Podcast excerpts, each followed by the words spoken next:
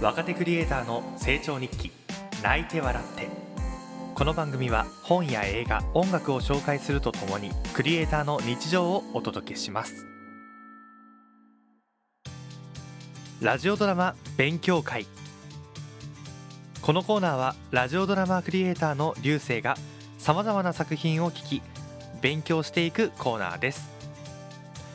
今回は初回なので自分の作品を題材にしようと思います。オートオービス制作。フルカウント。フルベース。2018年に制作され2020年に無料公開された作品です、まあ、概要欄の方にねリンクを貼っておきますのでまだ見てない聞いてないという方は一度お聞きください。まずはこの作品のねストーリーご紹介しましょう。大学1年の夏優はおじさんの家に幼馴染のめぐみと訪れていた。そこでいとこの姫子と出会う彼女は野球がうまいのに野球部のマネージャーをしているという。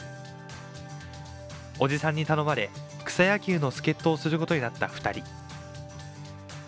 甲子園の決勝を機に野球をやめた優。男子に負けたくない意地で野球を続ける姫子。バッテリーを組んだ2人が起こす真夏の淡い青春物語。となっています。いや結構ねこれを書いたのはもうずいぶん前ということでああんな時もあったなみたいな感じでね今回作品の方を、えー、振り返りながら聞いていました。まあ、この作品で僕自身が制作していく中で目指したものというのはですねザ青春感というところでまあ確かねこの時期あの H2 とかクロスゲームとかめっちゃハマってたんですね。あの足立満先生ですね、あの足立満先生のタッチとかああいう雰囲気を出したくてこの作品書きましたね。なのでところどころにねあのそういう雰囲気が出てるかなと思います。青春感、うん。まあ、特にあの足立水先生の作品の雰囲気としては僕がね思うところとしてはですねやっぱセリフ回しとあの何とも言えない間が絶妙というかこう主人公は熱量があるんだけどもうひたむきなぐらい熱量があるんですけどそれをこう表に全面的に出さないというかそういうかっこよさっていうのがやっぱりこう足立光先生の作品には多いのかなっていうところですね、まあ、あと絶対的ヒロインみたいな。もう男なら誰もが一回は憧れるもう絶対的幼馴染ヒロインとかがねやっぱり出てくることが多いので、まあ、そういうところをね今回結構リスペクトさせていただきました。まああのラジオドラマっていうのはこう心情をね追っていく作品ですのでまあなんかもうちょっと色濃く演出できたかなとかねあの思うところはあるんですけどもそれ以上にこの作品野球の音が難しかったですね。あの作品を最初から聞いていただくと一番最初ねなんか甲子園のシーンなんですけどあれ後ろになってるのなんかプロ野球っぽい応援だなとかね。多分あの野球をやったことある人見てることがある人とかはね気づくと思うんですけどえこれ高校野球ではこんな応援しなくないかみたいな。なんかドームで響いてる感あるなみたいなね、まあ、そういうところがやっぱりラジオドラマ作っていく中でなんか急に現実に戻されてしまうというかもっと入り込める要素だったなと思いますね、まあ、もちろんその環境音というかその野球のね雰囲気の音もそうなんですけど、まあ、僕は小中とこう野球をやっていたので、まあ、道具とかを持っているんですけどバットでボールを打つ音とかグローブでボールを取る音投げる音っていうのがやっぱりこう音として作る時にすごい難しいなっていうのを感じましたね。なんて言うんですかねあの僕たちが多分想像してる野球の音ってすごく綺麗でクリアなんですけど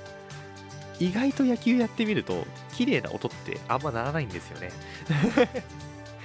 そういう撮るところの工夫だったりとか音の何て言うんですかね構成というかそういったものをもうちょっと今なら考え直せるかなと思いながら聞いていました、まあ、もちろんね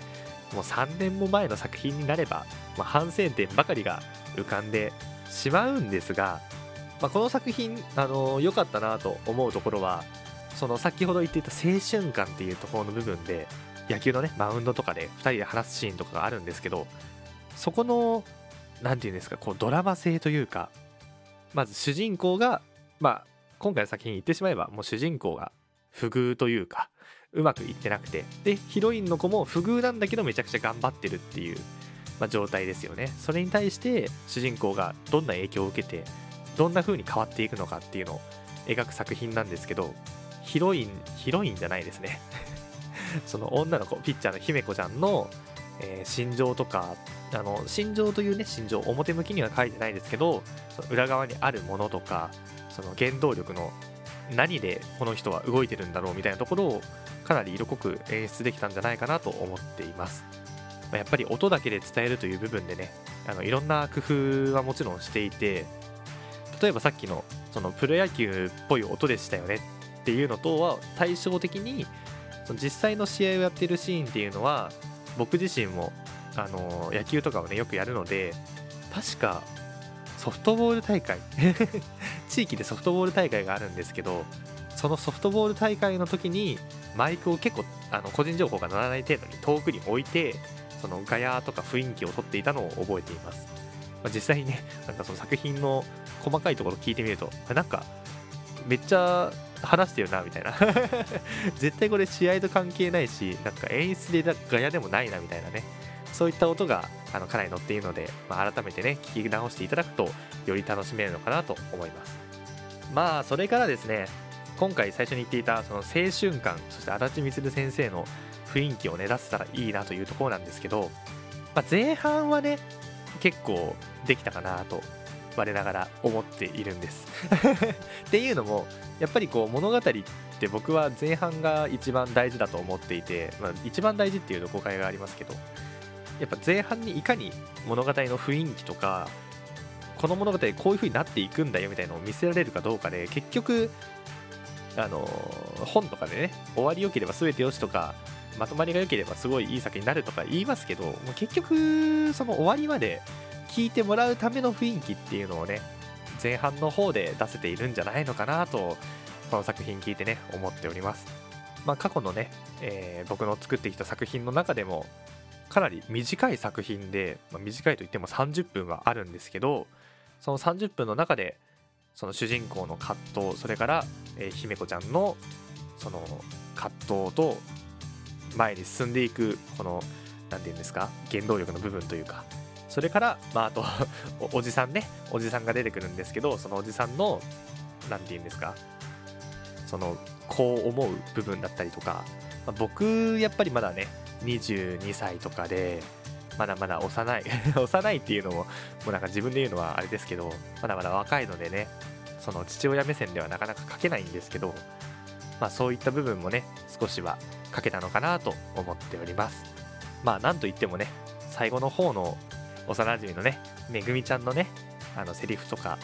雰囲気とかは、まあ、僕がすごい思っていたものっていうのが出せたのでまああんな理想な女の子がいたらいいよね主人公を思ってくれる